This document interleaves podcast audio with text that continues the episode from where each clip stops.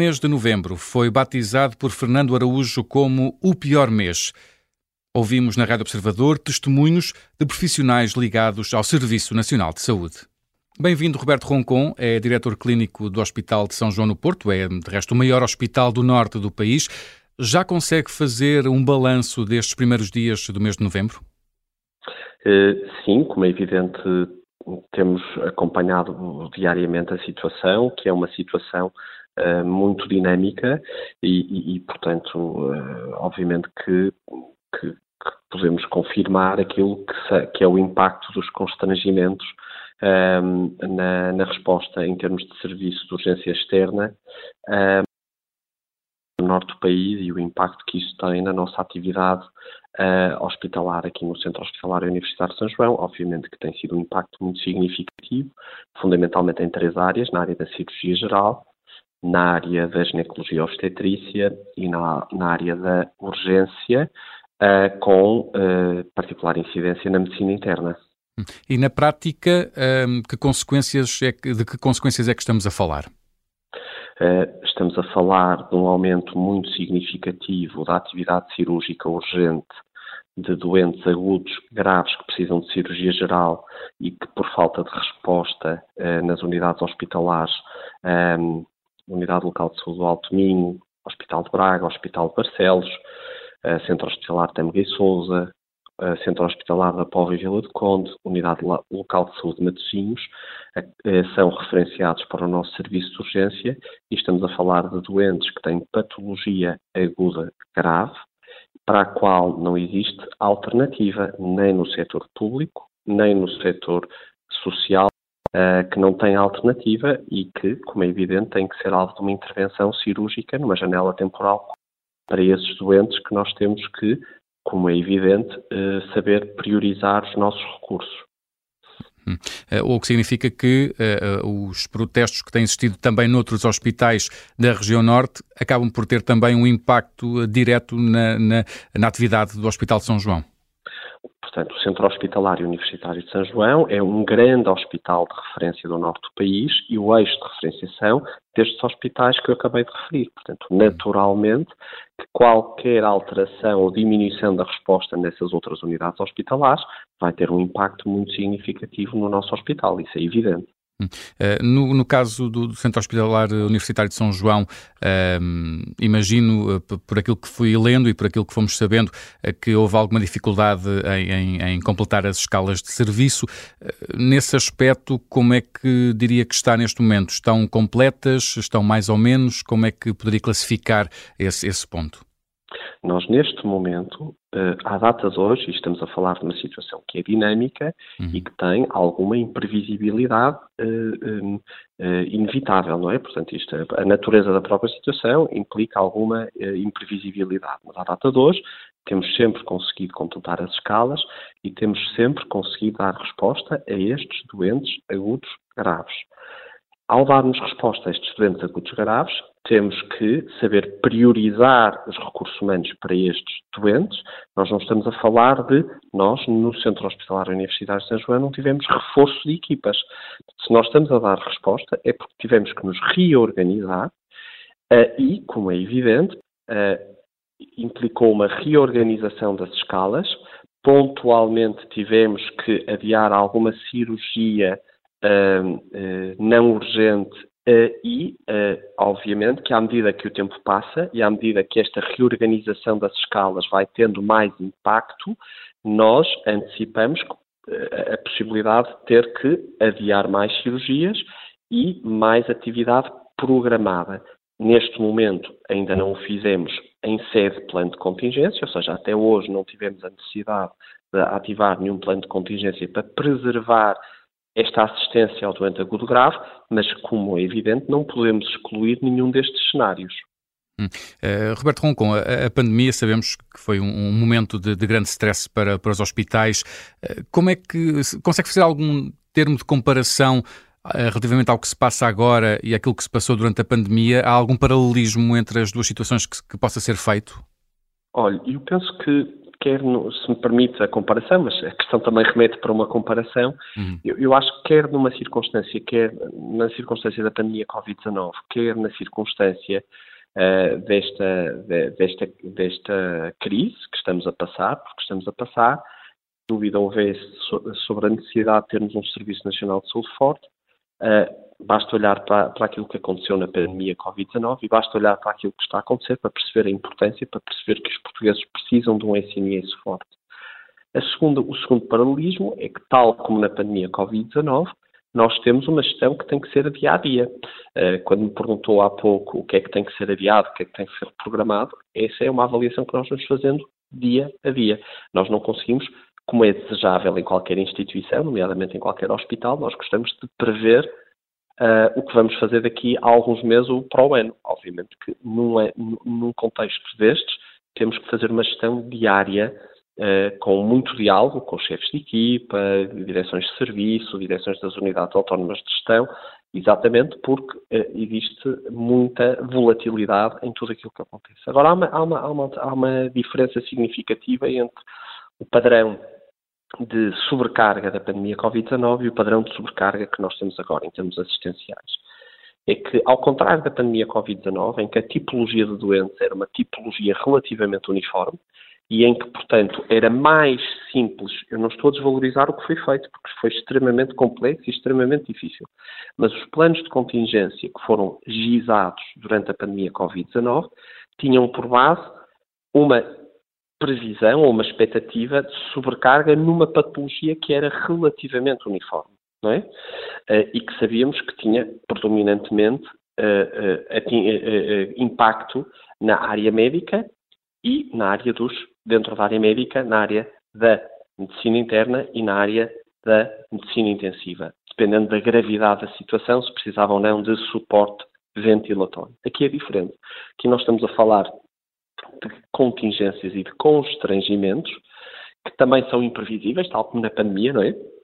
Nós tínhamos as ondas pandémicas e obviamente que íamos ter que adaptar. Agora o problema é que nós aqui não temos, por exemplo, nós desde a semana passada passámos a ter uma grande sobrecarga na área da ginecologia obstetrícia, porque como é público, a resposta do Centro Hospitalar Tempo e Souza reduziu-se drasticamente e houve um encerramento da maternidade. E, portanto, como é evidente, nós subitamente passámos a ter uma sobrecarga e uma necessidade de reorganização interna para dar resposta a estas mulheres grávidas que não têm alternativas e que, portanto, temos que as ajudar.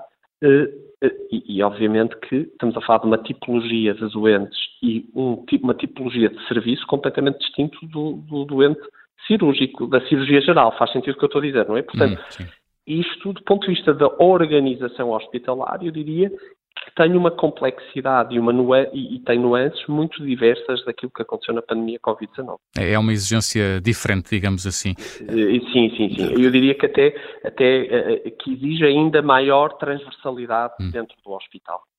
Eh, falou, falou, falou dessa, dessa questão de, de, de, das doenças respiratórias, Roberto Roncon. Sabemos que, que, vem o inverno e que uh, haverá uh, maior pressão uh, também sobre as urgências, porque habitualmente as pessoas têm tendência a, a, ir às urgências com estes episódios de doenças respiratórias.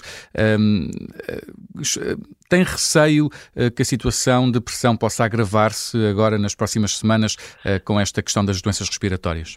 Sim, eu, acho que tem toda a razão na questão que coloca, mas eu era, eu era capaz de, de, separar aqui dois planos que me parecem importantes. O primeiro plano é, inevitavelmente, o inverno vai trazer mais infecções respiratórias.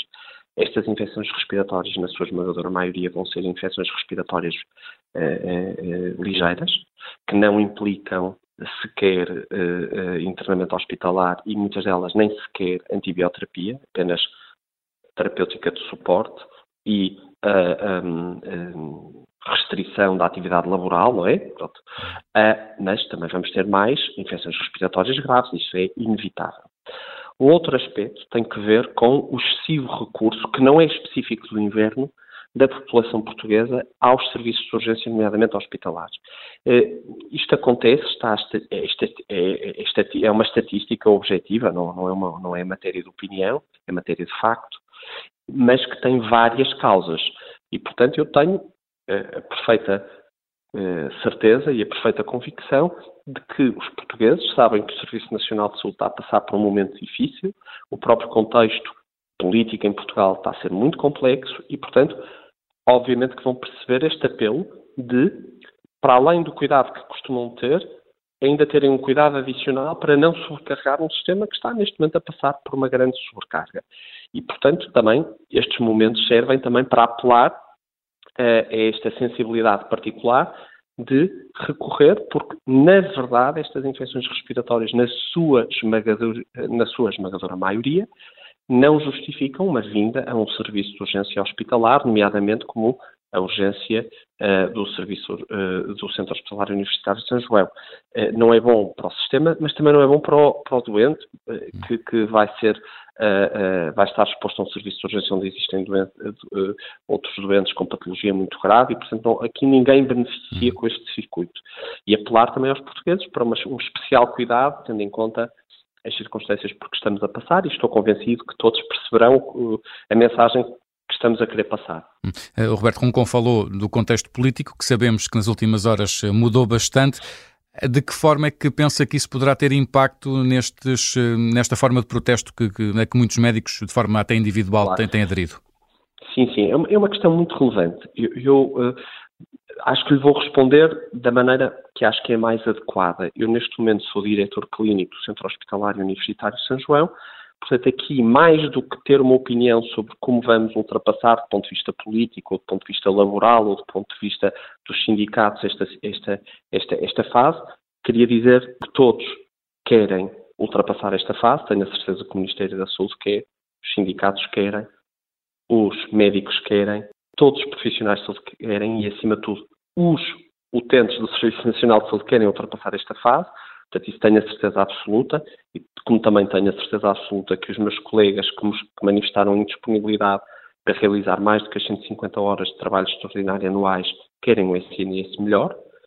Uh, isto, isto é uma dimensão. E a outra dimensão é, eu, enquanto diretor clínico, irei sempre fazer tudo que estiver ao meu alcance para tentar equilibrar e para tentar respeitar ao máximo os meus profissionais. Nenhum hospital funciona se os seus profissionais não se sentirem motivados e respeitados, e preservar a assistência ao doente agudo grave, que essa não pode falhar, porque estes doentes não têm alternativas, são doentes que correm perigo de vida e que, portanto, devemos ter uma especial atenção e um foco particular nesta fase. É aquilo que depende de mim, hum. tudo o resto não depende de mim.